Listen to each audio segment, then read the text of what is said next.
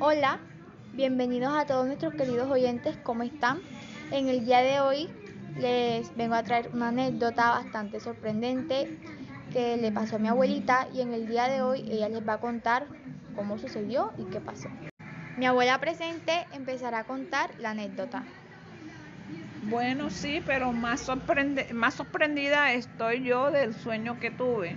Pues soñé que había visto una tortuga de mar que acababan de sacar y yo fui corriendo a ver la tortuga. Había mucha gente viendo la tortuga, una tortuga marina grandísima. ¿Cuál sería mi sorpresa? Que a las 8 de la mañana yo estaba en el balcón, limpiando el balcón, y lo primero que veo yo es un señor que lleva la tortuga que yo había visto, que habían sacado del mar muy sorprendida. Parece mentira, pero solo yo me lo creo porque yo fui la que lo soñé y la que lo viví y la que lo vi.